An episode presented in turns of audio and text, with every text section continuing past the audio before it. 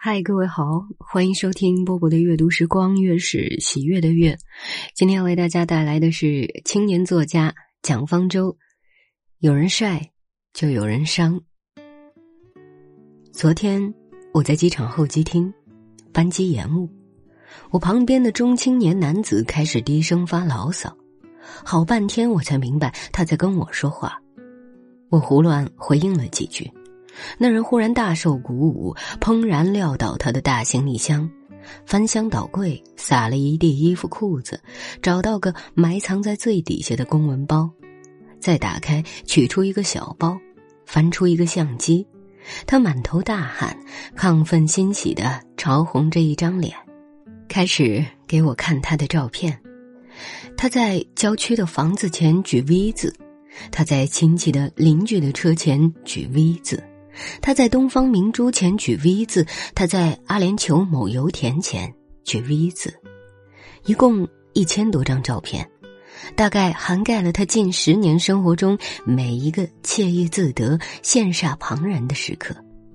我也不记得自己说了什么招致此祸，让他以为我对他的生活很感兴趣。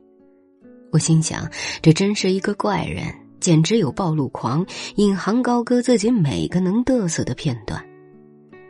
机场 V 字男的方式，只不过密集和拙劣了些，企图在一分钟之内把憋足的旅游展览项目以快进方式播放完。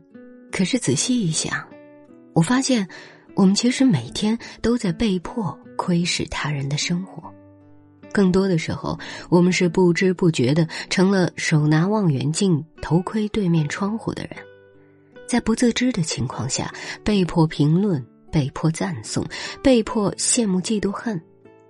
每个日出的时候，都有被他人晒生活所伤的受害者，在某个黑暗的角落咬牙呕到吐血。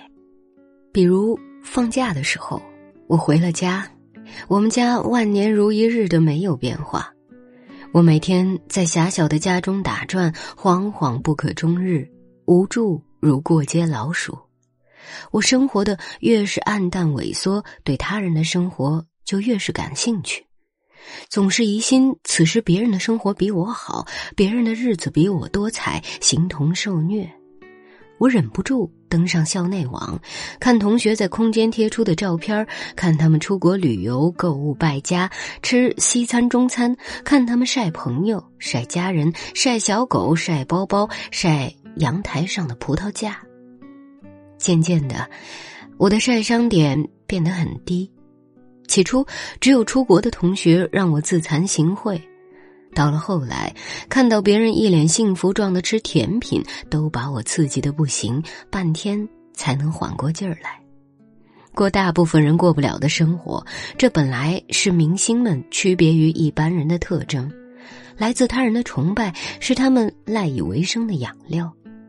可是现在，普通人靠博客、靠播客、靠微博、靠校内网、靠世纪家园、靠网络相册，有意无意的晒自己。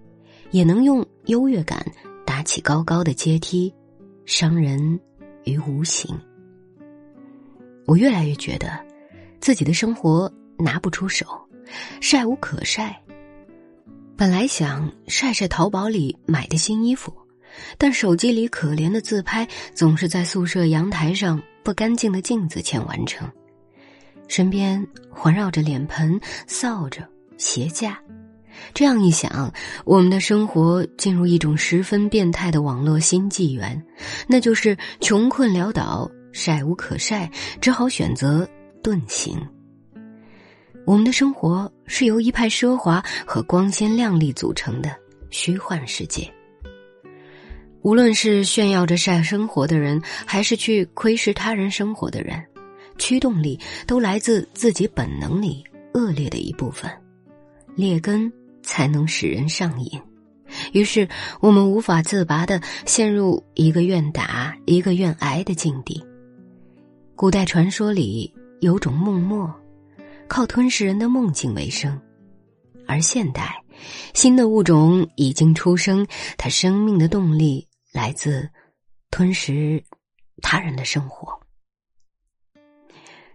好了。嗯，文章为大家读完了。这篇文章应该是出现在微信朋友圈之前，不然我相信蒋方舟也会在里面提到朋友圈的晒来晒去这件事儿。我读了之后，其实有一点羞愧。说真的，呃，因为我也是经常会发朋友圈晒娃呀、晒什么的人。那二零二三年了，少晒吧。不然可能会让有些人心里不舒服，对不对？包括这种优越感，其实没什么了不起的。嗯，蒋方舟他成名的那个时候，我也还在上学。我当时心里想：哇，这个小孩儿很小哎。但现在我得叫他一句青年作家蒋方舟了。啊，今天就是这样。我是波波。在厦门跟各位说晚安喽。